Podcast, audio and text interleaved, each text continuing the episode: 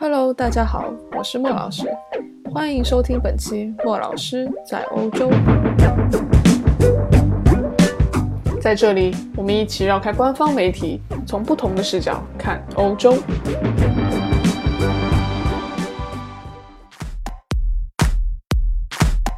通过前两期节目，我给大家介绍了一下留学准备方面的工作。那其实我收到很多观众给我留言，就他们提出了很多问题。呃，由于我自己这边时间有限，所以很难逐个的就打字给你们回答各种各样的问题，而且再加上每个人的情况也不一样，而且整个你们的背景我也不是很清楚，所以我这边没有办法给大家做出一个，就是没有办法给给我留言的同学给一些具体的一些建议。那我这边为了能够更好的帮助到大家，我决定在下一期节目做一期留学互动节目，案例的一些剖析。所以如果有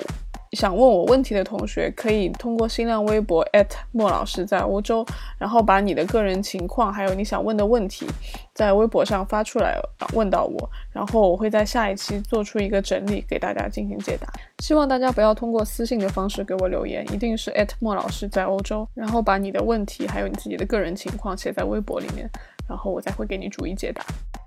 还想提醒一下大家，不要问我一些假大空的问题。不要问一些说我想要留学，呃，我应该怎么办，或者说我应该选哪个国家？我希望你能够讲的越详细越好，就是你的个人情况，就是把你自己的一些问题讲清楚。这边讲清楚之后，我这边才能够给你提出一些比较呃适合你的一些建议。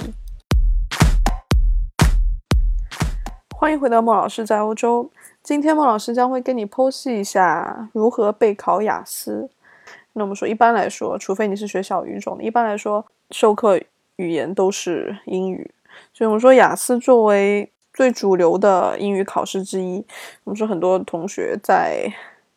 考雅思方面其实备受煎熬，因为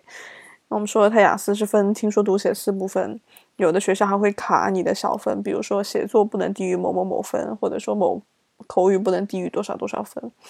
所以我们说，其实考雅思。为什么对有一些同学会这么难？那我今天就来跟大家剖析剖析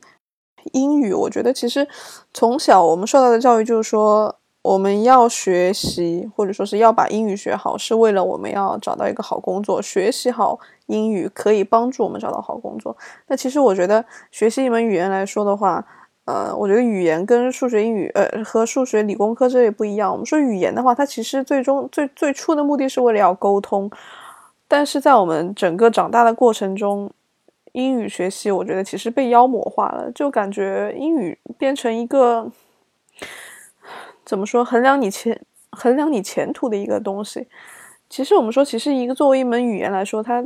最重要的是拿来沟通，而不是拿来衡量你这个人是不是能够升官发大财。我们说，为什么有些同学会觉得学英语很烦？其实我觉得就是因为你一开始的动机。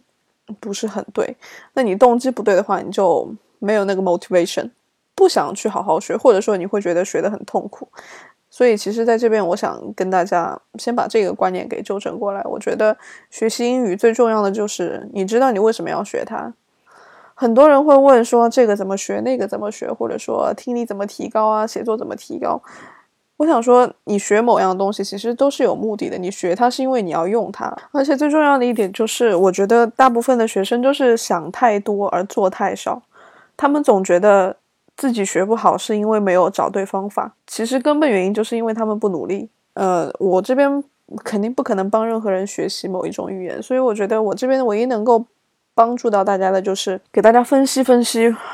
为什么你没有那个动力去学好它？或者说你老觉得好像是方法出现问题，其实就是你时间花的不够多。你总觉得好像每一个学好英语的人，他们背后都有一个不为人知的英语学习秘诀。那我这边其实想告诉你，没有任何秘诀，就是你花时间进去，然后自然而然你就会说一门语言。就像你学中文一样，中文对于无数的人来说就觉得超级超级难。你自己觉得说中文难吗？当然不会啊。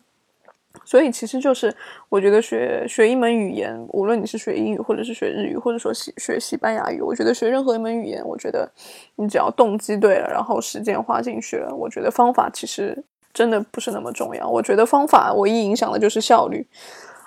并不会影影响你的结果。所以我觉得可能只有说某一种方法可能帮你省一点时间，而并不是说你用了某一种方法，你就不能学好英语，或者说你就你就一定会学好英语。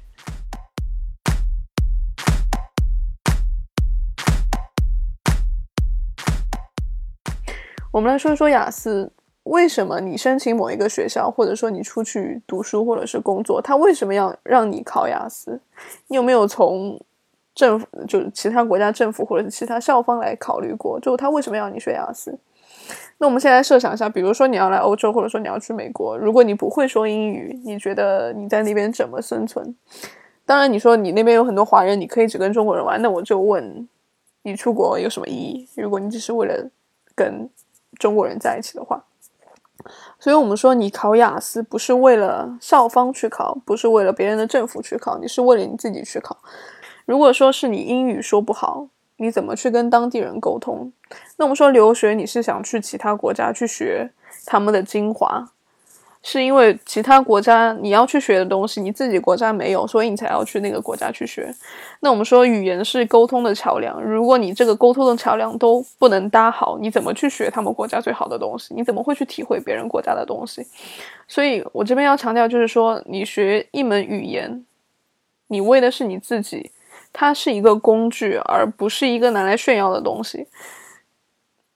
所以很多人会说，哎，他的口音怎么怎么样？那个谁谁谁的口音怎么怎么样？但其实你可能出国之后，你会发现，哇，那个印度人虽然他有好大的口音，但是他说的好好，别人都能理解他在说什么。但我的英语虽然好像我说的一口标准美音或者是英音，但其实我脑子里面蹦不出几个词，所以。英语来说，我觉得在就是我们脑子里一定要想清楚，就是说英语它是一个工具，而不是一个炫耀的东西，或者说是不是拿来一个评判一个人是不是聪明的标准。它是一个工具，不要把它给妖魔化了。你学雅思，雅思它只是一个考试，证明你能够说英语。那我们说，其实你到了其他国家之后，你碰到其他国家的人之后，你才会发现，我原来一直以为雅思全世界人都知道，然后我来瑞典才发现，其实只有。只有东亚这边的国家可能才会知道这些语言考试。你来欧洲这边，你问什么瑞典人啊，或者说是其他国家的人，他们根本就不知道雅思是个什么东西，因为他们这边在学校学完之后，他们就会有一个换算标准，就是只要你过了学校高中的某个考试之后。你你这个英语水平就算够了，所以就是说，在欧洲或者说在其他国家的话，其实英语真的是一门国际语言，呃，而只是因为作为一个中国人来说，我们中文和英语差别太大，所以一定要有一个考试才能够帮助别人来判断我们是不是能够说英语，所以一定要就是把雅思这个东西，它很重要，但是不要把它当做是一个考试，你要把它当做是一个检验自我英语水平的一个标准，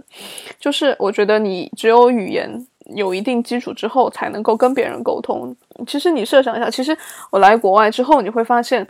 其实很多中国人他很聪明，但是就是因为他的英语不好，你就会发现他心里面的很多想法，他没有办法表达出来。当你心里面想知道很多，但是你没有办法表达出来之后，其实你就会发现自己的白痴程度会就是被拉高好几个等级。你心里面真的知道好多东西，包括你知道很多化学式，就是我知道那个叫硫酸，我知道那个叫盐酸，但是你就是不知道它的英语说什么，在别人眼里是什么，在别人眼里是哇，这个人怎么连硫酸盐酸都不知道是什么？其实你语言好了之后，其实会把你真正自己懂得的智慧给表达出来。所以我个人真的觉得，就是说你在。准备雅思的时候，千万不要把它当做是一个坎，而是你要把它当做是一个工具，一个把它当做是一个你想要把你知识输出的一个工具，不要把它当做是一个炫耀或者说是其他什么样的工具。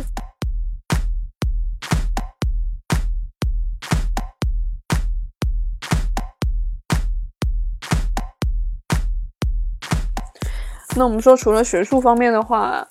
呃，在你日常生活中，如果你英语不好的话，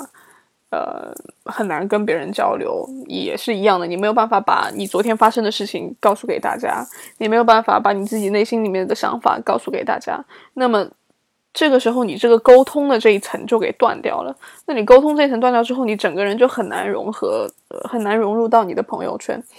你想一想，你愿不愿意跟一个很少说话，或者说是没有办法自己表、没有办法表达自己的人一起交朋友？就你。语言不好，你会给人一个很无聊的感觉，就是这个人只会听，但是又不说。那我们说是不是说我英语不好就完全没有办法跟别人沟通？当然不是啊。我们说语言只占了整个沟通的百分之三十到四十，其他还有一大部分是我们的身体语言。那但是给我个人的感觉就是，中中国人的话，总体来说还是比较腼腆的，因为有也不能说是，就有一些真的就很 social 那些人，我有遇到过，就是他们英语很糟糕，但是他们愿意跟你讲，就是他们就用一些乱七八糟的词拼出来，然后加上自己的 body language。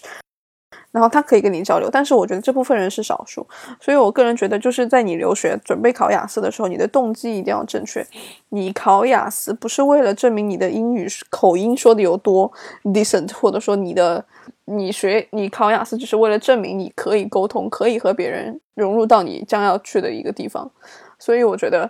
动机对了之后，你就会发现，其实好像学英语也蛮有意思。然后你对整个考雅思的话，可能也会更加有信心，也知道怎么去入手。而且，我们说动机对了之后，你一个对你最最有利的就是你的这个口语方面，因为呃，我们说口语的话，你是跟在雅思考试的话，你是跟一个真人考，呃，是你的考官是一个真人，他他为什么要考你口语？他就是想看你出国之后能不能跟当地人沟通，能不能有一个在国外学习的一个能力。所以，当你动机对了之后，你其实在考的时候。你他想考你的是看你有没有沟通能力，而不是说你的口音好不好，或者说你语法有没有对或者是错。所以其实，呃，你整个动机对了之后，你整个学习过程你会知道它考点是在哪里，你知道它考点在哪里，自然你的分数就不会差。所以其实我个人很不主张，就是只看分数，就感觉把分数当做是一个坎。呃，过了之后就觉得啊，好险，终于过了。那其实我觉得，如果说你的英语不好，或者说你的口语不好，然后你还是出了国，我觉得你其实更大的麻烦还在后面。我觉得只有你雅思准备好了之后，你才能够更好的、更快的融入到你将要去的国家和开始你的学习。所以我觉得大家一定要把备考雅思做成是一个你的一个预科来当。呃，当做做成是你的一个预习工作，就是我们说的磨刀不误砍柴工。你好好准备你的英语，在将来的学习中，你会省下更多的时间。最后提醒一下大家，下一期节目我将会做一期留学的互动节目。如果你有任何问题的话，一定要在新浪微博莫老师在欧洲把你想问的问题写下来，我在我将会在下一期节目中给大家一一解答。同样，如果你对备考雅思有什么任何问题的话，你也可以欢迎给我留言。我准备在接下来的节目中也会给大家详细讲一讲如何备考雅思。如果你有什么话题或者问题想我在节目里为你解答，欢迎关注莫老师在欧洲新浪微博